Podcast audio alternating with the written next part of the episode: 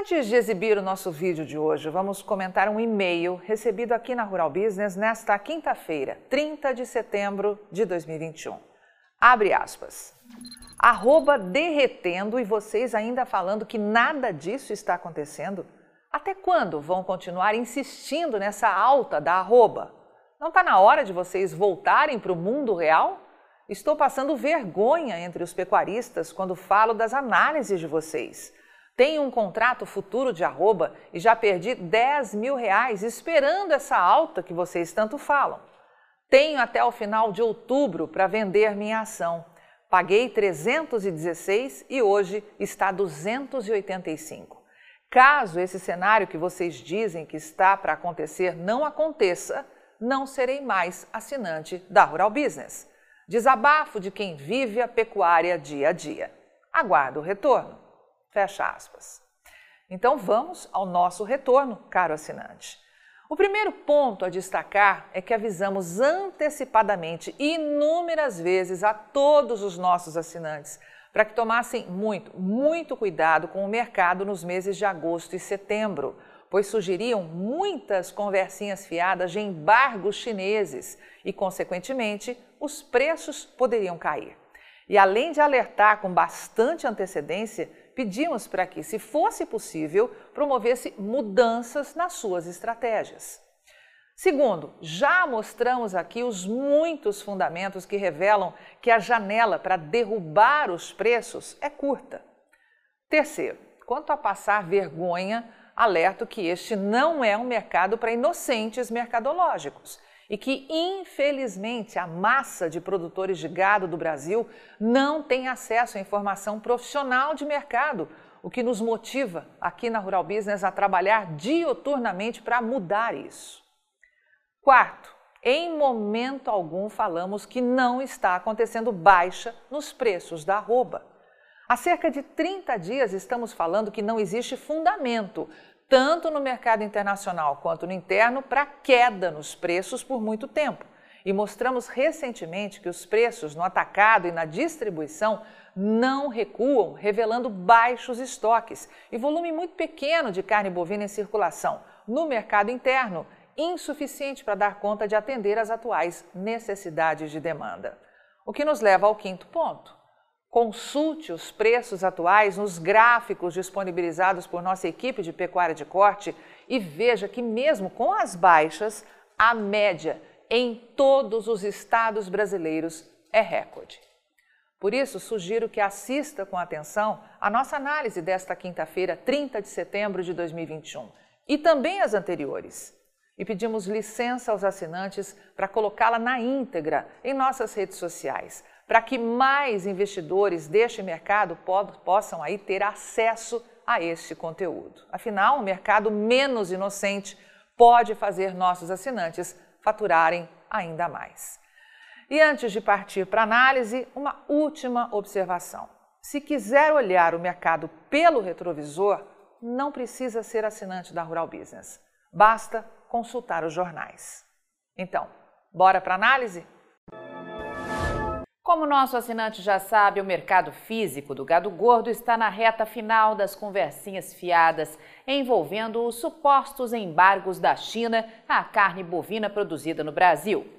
Afirmamos isso porque amanhã saem os dados das exportações de carne bovina dos frigoríficos do Brasil e lá vai estar a verdade sobre os movimentos deste mercado. A de que os frigoríficos brasileiros nunca faturaram tanto exportando carne bovina in natura, seja na avaliação do mês de setembro, seja no acumulado de janeiro a setembro. E é isso que o assinante estrategista de mercado precisa olhar. Pode até vir uma queda no volume dos chineses depois de compras tão altas nos últimos três meses, mas você, assinante, precisa ficar atento ao que de fato vai acontecer até o final do ano e tenha certeza, os chineses vão fechar 2021 batendo todos os recordes de compras de carne bovina no Brasil. É só esperar para ver. Sabendo disso tudo, ontem, mesmo que nominalmente, os grandes frigoríficos derrubaram mais uma vez o valor de vitrine do boi e da vaca gorda no Brasil, com o IPAR Brasil, indicador de preço agropecuário rural business, que leva em consideração uma média simples entre os valores máximos e mínimos registrados diariamente em 14 estados produtores, confirmando que a arroba do boi gordo registrou mais uma queda, dessa vez de 1,62% e terminou os trabalhos da quarta-feira, dia 29 de setembro de 2021, no patamar de R$ 297,27, arroba, o menor já registrado desde 19 de março deste ano. Em 30 dias, o indicador que tem como referência negócios para boiadas do tipo BB, boa terminação e boa logística, apresentou na data queda de 4,7% e uma valorização de 20% quando comparado com 29 de setembro de 2020. E aí veio na imprensa e em sites gratuitos uma chuva de matérias como estas. Estoques de carne bovina em frigoríficos já começam a incomodar, diz analista.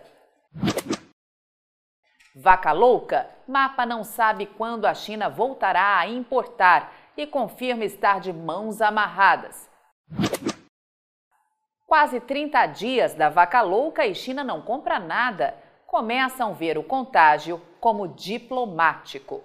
Há 30 dias está feito o jogo para emocionar os inocentes mercadológicos que, infelizmente, não tiveram acesso, na hora certa, aos nossos alertas disparados ainda no primeiro semestre, para tomar extremo cuidado com o mercado do gado gordo nos meses de agosto e setembro pois existiam sinais claros de que parte dos mega frigoríficos do Brasil iria fazer de tudo para baixar o valor da arroba no Brasil, para que o boi paulista não chegasse à marca de 400 reais no pico da entre-safra.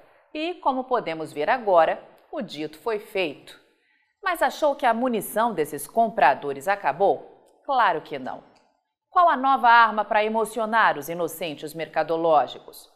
Basta dar uma olhada por aí nas manchetes dos jornais e sites gratuitos. A Argentina libera a exportação de carne bovina para a China. A Argentina retomará exportações de carne bovina à China após suspensão de limites. Carne bovina, a Argentina vai retomar exportações à China na próxima semana. Mas é isso mesmo que está acontecendo?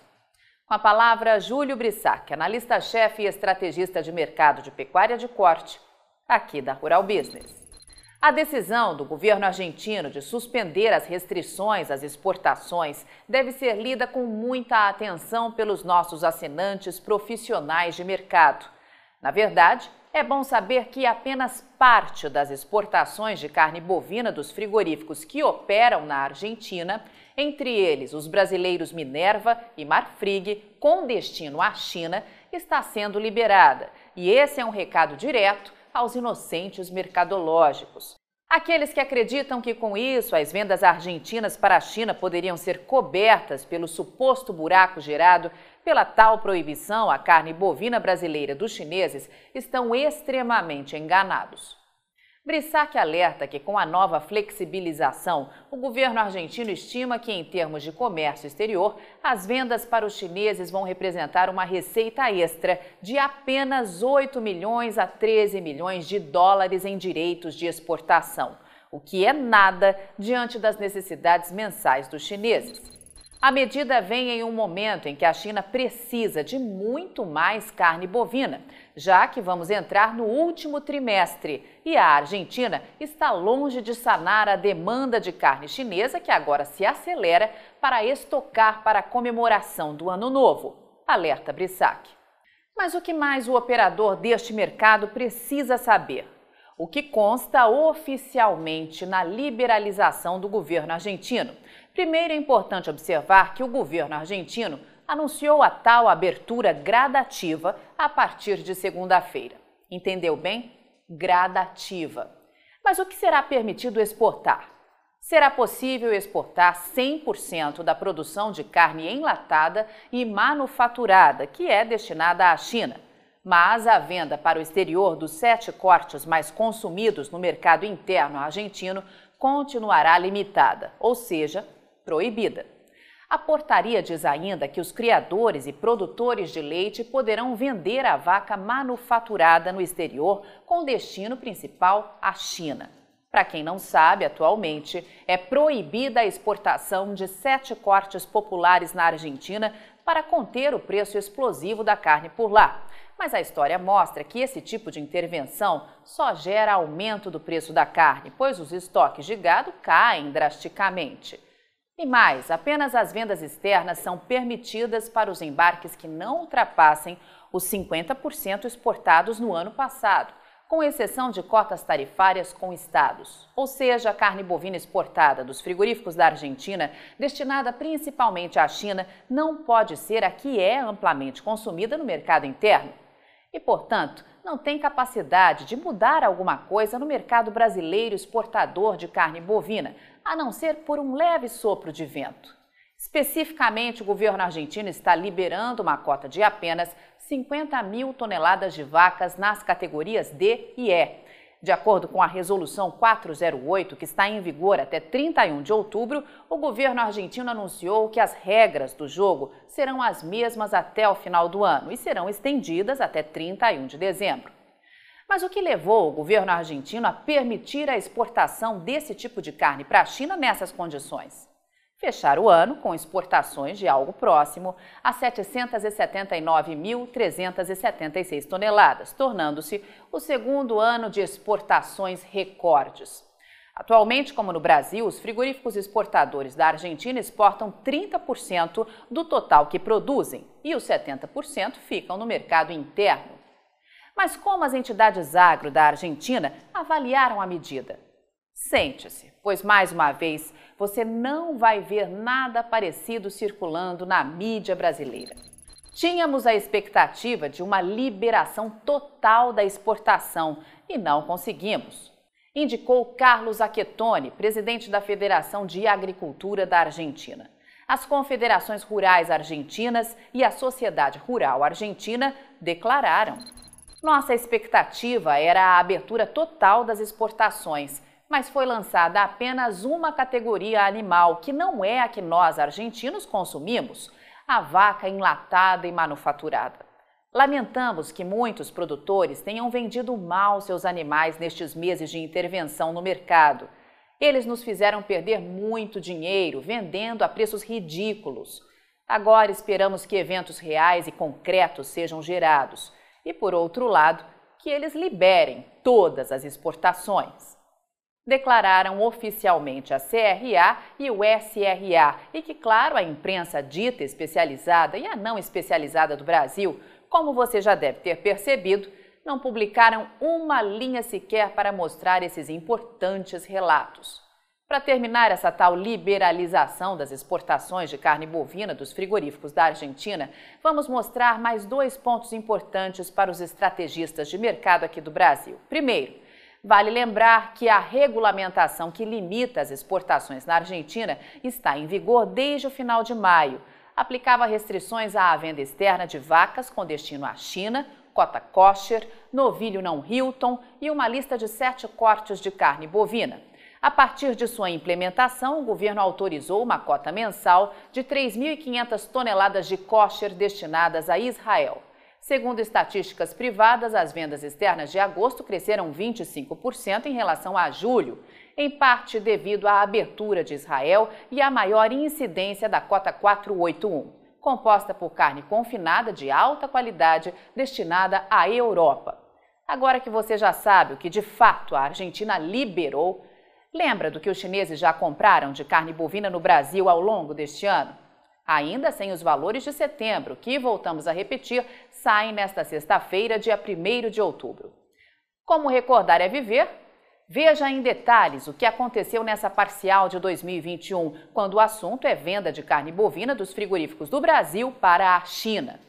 E mais uma vez perceba a crescente compra dos meses de junho, julho e agosto dos chineses.